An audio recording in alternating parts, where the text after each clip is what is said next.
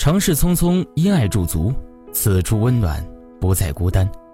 欢迎收听今天的城市过客，本栏目由蔷薇岛屿网络电台和喜马拉雅联合制作，独家发布。我是主播南山峰。周末跟女友逛街，我们抱着周末大好时光不能浪费的原则，一拍即合去商场血拼。刚到目的地，还没转几家店的时候，女友的手机响了。只见他前一秒还阳光明媚的脸，转瞬间就乌云密布。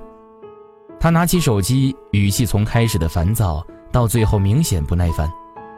我站在对面，大致听出应该是工作的事情。女友眉头皱成了川字，最后不知道对方说了什么，只听他说了一句：“我才不去。”就狠狠地摁掉了电话，嘴里一直念叨着“烦死了，烦死了”，大周末也不得安生。见我看着他，才平复了下情绪，解释道：“本来周五安排好了一位同事周日出差，谁知今天都周六下午了，才接到通知，同事临时有急事去不了了，所以转了一圈，任务最后落到了自己头上。可这次出差是时间紧，还带着任务。”他手头什么资料都没有，贸贸然答应了，完成不了业绩难看。可领导指明了就让他去，根本没有反抗的余地。临危受命，难免心生怨愤。接下来我们的逛街也并不怎么愉快。女友自从接到了这个电话，就开始唉声叹气，一直抱怨说，本来晚上要去看电影，这下泡汤了。本来春光灿烂的周末，就此打破。今晚要加班不说，明天还要起个大早赶飞机。越说越生气，最后所有店都只是走马观花，遇见漂亮衣服也完全提不起兴致，眼睛一直不停地看手机，表情也没有下午逛街时的悠闲，整个人好像从挂电话那刻开始就自动上紧发条，好心情一去不复返。一个小插曲。破坏了一整个轻松愉快的下午。因为生活的忙乱，情绪大开大合，不仅影响了正常生活，也白白浪费了本来美好的时光。去年有一段时间，我也有跟朋友类似的经历。新工作十分忙碌，几乎每天都要加很久的班。刚到陌生城市，又遇到不靠谱的房东，说好的租期一年，结果才住了三个月。就借口要收回房子，虽说是干净利落的赔偿了租金，但要求期限内必须收拾好立即搬走。可以说，在那段早出晚归的日子里，我几乎像个炮仗，一点就炸。工作上事情一件接着一件，下班马不停蹄的看房找中介，连日来的奔波劳碌将我最后一丝耐心也消耗掉。早晨醒来第一件事情。不是美好的一天又开始了，而是今天又要上班加班，下班还要深更半夜的看房找房，真是糟糕透了。上班和同事对接工作，稍微不顺就满脸不耐，讲话语气态度更是和平时相去甚远。平时不会吐槽抱怨的事情，也开始喜欢碎碎念，最后工作效率低下，领导交代的事情完成的马马虎虎，别提高效。就连最基础的准确都没达到。后来我找到了合适的房子，一番折腾之后，总算是住了进去。搬家的当天，我收到了通知，当季度的考评，我意外的拿了中下。我看着电脑邮箱里的考核反馈，回想了这一个月自己的工作生活状态，因为临时退租，加上工作繁忙，整个人都很丧，做什么事儿。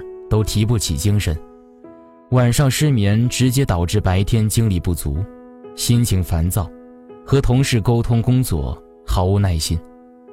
因为缺觉，精神很难集中，往往眼睛看着屏幕，思绪却不知道神游到了哪里。下班拒绝社交，把自己的生活完全过成了一个苦行僧的模样。从租房一件小事开始，我的世界开始全线坍塌。从生活到工作，都变得一团糟。这点小考验不但没有锻炼出我有条不紊的处事能力，反而使得自己变成了生人勿近的模样。我把自己活成了一团乱，但生活并不会因为对方临时退租就天降神兵，KPI 也不会因为夜晚失眠就自动升级。这种糟糕情绪心理暗示，让我从工作到生活节节溃败。之前热播的港剧《溏心风暴》里，饰演主人公奶茶大亨的老板黄永正教育子女有一句非常有名的格言：“事急则缓，事缓则圆。”他告诉自己的一对儿女，任何时刻遇到再突然的事情，都要先记得深吸一口气，然后平复心情，一点一点。抽丝剥茧，把事情捋顺，再对症下药去处理，切忌慌乱，切忌六神无主。这句话给了我很大的启发，让我想起刚参加工作认识的一个女孩。曾经有一次，我们几个约好周末去临时郊游，买好票，订好酒店，坐上大巴走了一段之后，女孩接到通知，大学同学毫无预告的来找她了，人生地不熟。女孩需要去接应，我们听到都像炸开了锅，一个个埋怨连连，都想着这事儿要是发生在自己身上，怕是一点久别重逢的喜悦都没有，只剩下满腹牢骚。可女孩就刚接到消息时有些错愕，接着挂掉电话，立即做出了一系列反应。郊游肯定是去不了了，先退掉酒店，接着联系了返程的车。又给同学规划了地铁路线，整个过程既不慌乱又不抱怨，很快就妥当处理了这个插曲。后来朋友圈里看到他晒图，虽然郊游泡汤，但同学的突发状况一点没影响到他的心情，他依然带着同学逛遍了北京，老友见面，两个人脸上都非常兴奋激动。正如生活没有下集预告，没有人知道下一秒会发生什么。你决定不了事情的发展，但你可以决定自己的心情与处事方式。你越手忙脚乱，情绪高高低低，事情越不容易处理得当。只有你心态平和，坦然面对、接受生活中坑坑洼洼的小插曲，把它们一点点填平、夯实，不让焦躁成为控制大脑的主人，才有可能将命运的低谷变成高潮。伴随一个人年龄增长，除了与日俱增的物质工作压力，还有纷繁复杂的人际关系。越长大，你的世界便会越复杂，面对的事情也会越加多元化，处理并行事物的能力不再仅仅是工作上的要求，更是必备的生活能力。所以，我劝你，每个人的生活都会有忙乱的时候，而你的大脑行为处事方式。都由你自己决定，心态平和，把事情逐条理清，减少无所谓的埋怨吐槽，把所有精力都留着将事情做漂亮，才是最有效的处世之道。你说呢？欢迎在评论区与主播互动。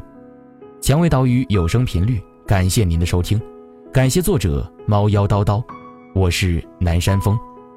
想要查询本期节目歌单及故事原文。可以关注我们的微信公众号“蔷薇岛屿有声频率”，同时呢，我们正在招募后期策划。